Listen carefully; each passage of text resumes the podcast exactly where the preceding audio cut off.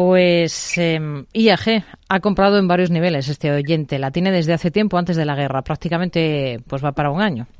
¿Desde qué guerra? La de Ucrania, entiendo. De la de Rusia. Ah, vale. no le notaba yo tan mayor. ¿Y a, quién, le toca, por cierto? Pues venga, vamos a comenzar por Roberto, por ejemplo. Roberto. Para mí este título era de los que más me gustaban desde que rompió por encima de unos 60 establecíamos objetivos en 1,80 y 2.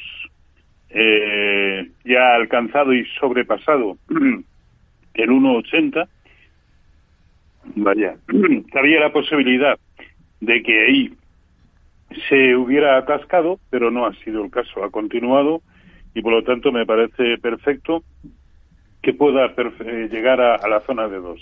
Eh, Aparte de que aquí sí que se puede ver eh, un hombro cabeza hombro invertido con una venga.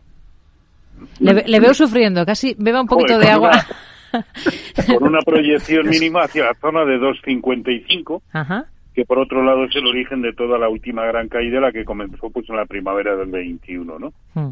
eh, hablando de guerras en la primavera del 21 y y por, y por lo tanto me parece una muy buena opción. Aquí lo único es que puesto que ya más o menos contando las que compró eh, antes de la guerra con las que ha ido comprando a 1.10 y demás, ya debe estar incluso en beneficios o muy próximo, pues yo le diría que se establezca un, eh, un stop de pérdidas porque ahora mismo el único soporte que tiene el precio es 1.60.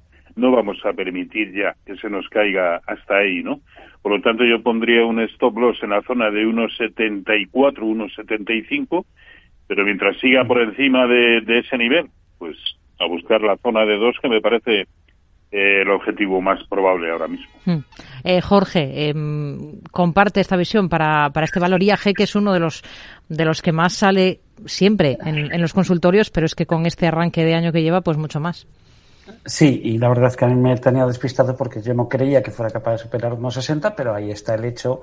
Y yo sí le veo eh, recorrido para subir más, no al menos a, a 1,95 por el, método que yo utilizo para hacer proyecciones eh, por, por, impulso aritmético, pues me da 1,95 y en lo que tengo que estar completamente de acuerdo es en ese stop por debajo de 1,77 que ha situado Roberto, que son los mínimos que repitió entre sesiones del lunes, del martes y del jueves de esta misma semana y que por lo tanto, pues para mí es una referencia muy importante de cara a proteger un beneficio como sería el caso de, César que nos ha llamado desde Asturias.